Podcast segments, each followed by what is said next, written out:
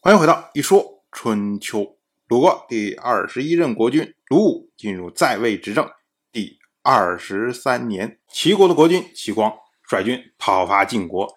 当时呢，攻占了朝歌，然后呢，兵分两路，一路走孟门，这个是太行山的隘道；另外一路呢，是走太行行，也就是太行八行之一啊。结果都有斩获，然后一直攻击到距离晋国将都。百里的行庭，然后呢，在这里收集晋人的尸体，修建表墓。接着呢，齐光又在皮少戍兵，在少水修筑京关，以报复平阴之战。然后呢，撤兵。我们要说，齐光所有做的这一切的行为，其实都是为了平阴之役报仇。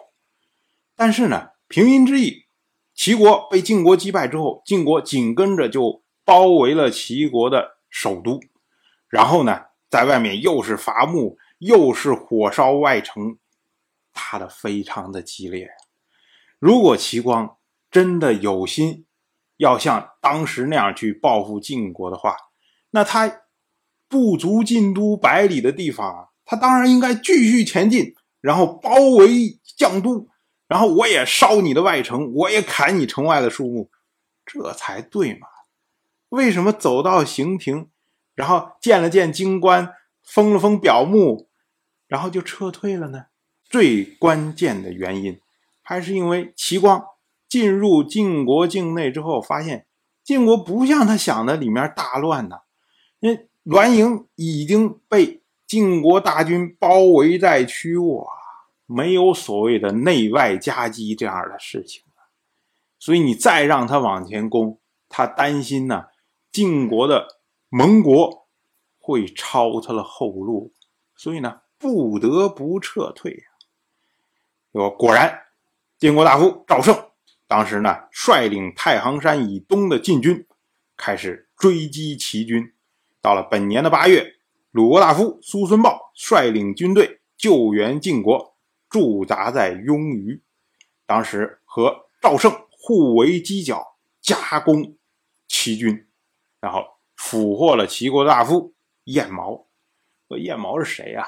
燕毛就是齐国大夫晏婴的儿子。晏婴一共俩儿子，这是其中的一个。我们要说啊，齐国这次讨伐晋国，看似声势浩大，多有斩获，但实际上呢？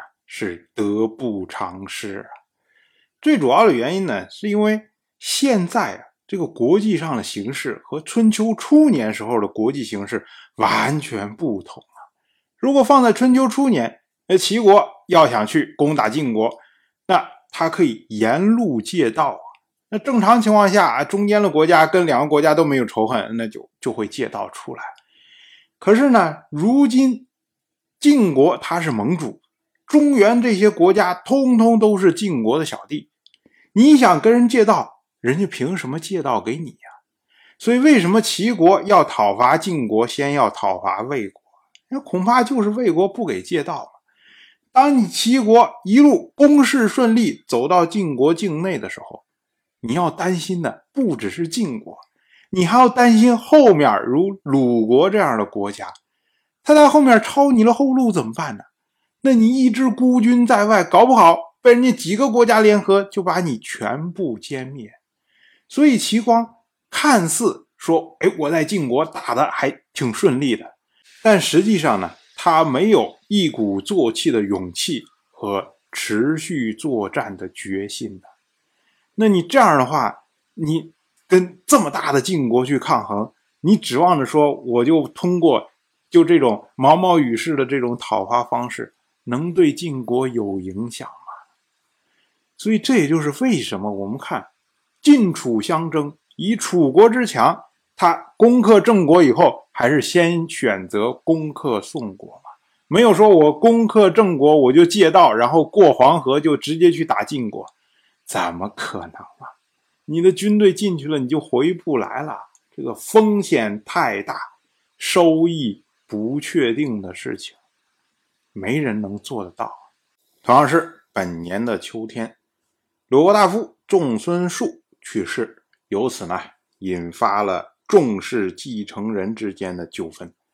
但是仲氏继承人之间的纠纷呢，哎，又和季氏的继承人之间的纠纷有关。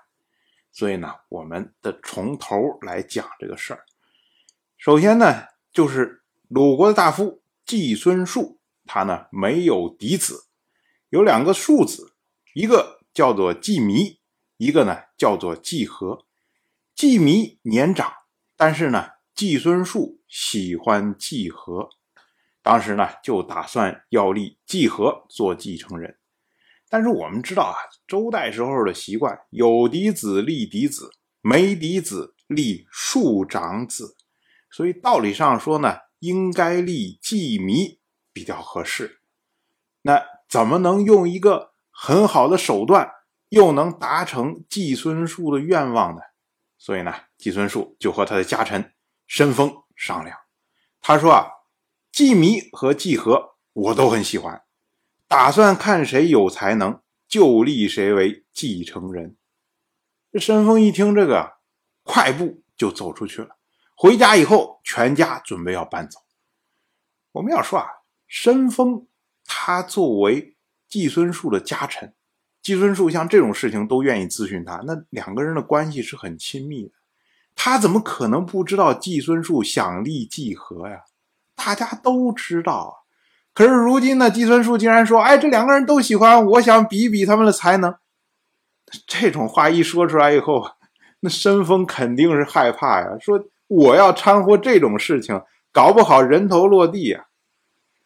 结果过了几天之后呢，哎，季孙叔一看，哎，这这申申丰怎么回事啊？也没给我出主意啊。于是呢，哎，又找申丰来商量。